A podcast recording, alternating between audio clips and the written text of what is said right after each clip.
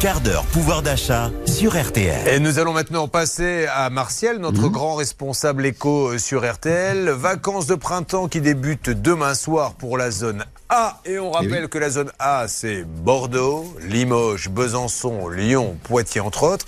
Et il y a le long week-end de Pâques. C'est aussi la période où on finalise les réservations pour les vacances d'été. Alors comment éviter la mauvaise surprise quand on arrive sur place? Ben. Euh, Parce qu'on parle souvent d'arnaque, Charlotte. Qu'est-ce que vous pouvez nous dire là-dessus, Martial?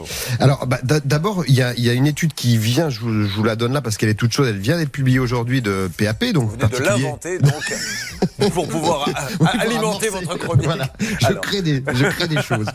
Et, et- et en tout cas, ce que ça montre, c'est que sur ces vacances de printemps qui débutent, euh, il y a un véritable impact de l'inflation parce qu'on a baissé euh, le nombre de réservations euh, sur ces vacances d'été de 9,4%.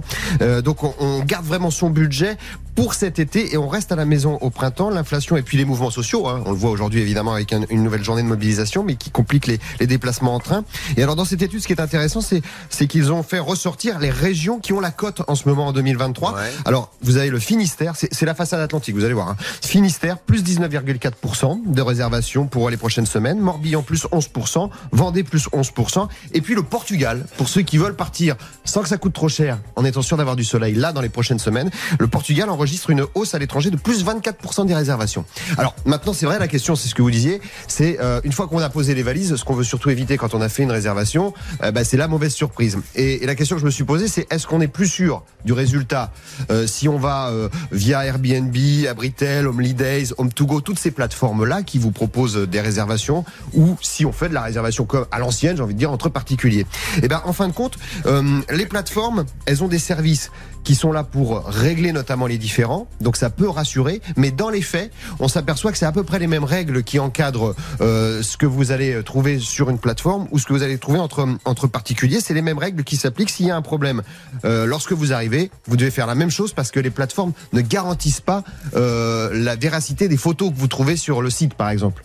Vous pouvez très bien avoir un propriétaire qui vous vend un appartement avec vue sur mer, alors que lorsque vous arrivez, vous avez vu sur les poubelles. Là, tout ce qui est Abritel ou Airbnb dit, nous, on n'est pas euh, responsable Les de ça. photos ne sont pas contractuelles. Voilà, exactement. Donc là, s'il y a un problème, évidemment, vous arrivez, prenez les photos, vous contactez. Est-ce qu'on peut conseiller, je, je le dis sous contrôle de Charlotte, de si on a l'adresse à l'avance, d'aller faire un petit Google Map déjà pour essayer de jeter un petit coup Ouais. d'œil et le coup du clic droit pour vérifier la photo.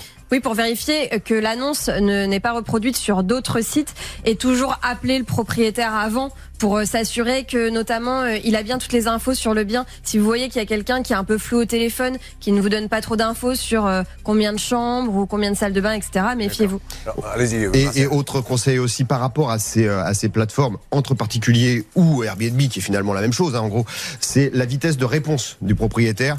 En général, si euh, la personne est, est très active, vous pouvez lui faire confiance. C'est-à-dire que c'est quelqu'un qui a envie que les choses se passent. Évidemment, il y a les systèmes de notation aussi qui peuvent jouer euh, comme euh, réassureur, on va dire. Après, la- la- l'arnaque euh, qu'on peut retrouver, c'est sur l'argent, évidemment, sur ce qu'on va vous demander de verser. Et là, euh, je voulais juste faire un tout petit point entre les arts et les acomptes, parce qu'on ne sait pas très très bien en réalité quelle est la différence entre verser des arts en amont ou Eh ben, verser un je le acompte. sais, moi, monsieur.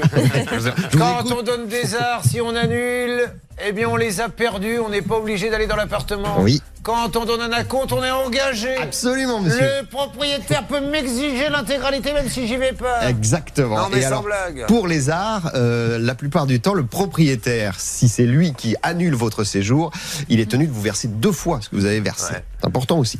Donc, euh, euh, lorsque vous avez, dernière petite chose par rapport à ça, logiquement, vous n'avez pas à verser euh, une somme trop importante en amont avant d'être euh, sur le lieu de la, location. Euh, et c'est là où euh, la, norme, c'est un quart du montant, euh, le, maximum à peu près. Et c'est là où les, les, plateformes sont un peu plus rassurantes peut-être. C'est qu'en général, ce qui se passe avec les plateformes, dont je rappelle les Abritel, euh, Holidays ou, ou Airbnb, c'est que vous versez à la plateforme la somme une Ouais. partie de la somme, euh, et elle n'est débloquée qu'une fois que vous êtes sur place pour être versée au propriétaire. Donc là, vous avez quand même, pour le coup, la plateforme qui joue son rôle d'intermédiaire. Alors, on va donner la parole un mot à Bernard Sabat euh, en tant que spécialiste de voyage. Vous voulez rajouter quelque chose, Bernard Déjà, en quelle langue voulez-vous parler aujourd'hui Je vais essayer en français pour une fois. Allez-y. Non, je crois que Marcel a bien résumé la situation. Aujourd'hui, la réglementation a bougé, évidemment, pour euh, garantir aux voyageurs cet argent qu'ils déposent, évidemment, sur les plateformes. Avant, les plateformes disaient, écoutez, nous, on n'y peut rien, débrouillez-vous avec le propriétaire. Aujourd'hui, la somme est conservée jusqu'à la fin fin du séjour hein, du, du, voyageur. Et à partir de là, s'il y a un litige, s'il y a un problème, bah, euh, automatiquement, on peut demander le dédommagement à Airbnb ou justement à Britel ou à comme oui, mais ça ne se faisait pas encore il y a quelques mois. Si la photo n'est pas contractuelle, alors. Oui, mais ça ne se faisait pas encore il y a quelques mois et la législation a, changé là-dessus. C'est eh très ben, bien. Merci Martial. Ah, un petit conseil d'amis, Martial desserrer un peu les bretelles. Vous avez... parce qu'il a des bretelles, c'est pas ça. Je pense que vous les avez trop serrées et en fin de journée, vous allez avoir des gros soucis. Non, non, non. Vous commencez à devenir violet, le pantalon est un peu trop remonté.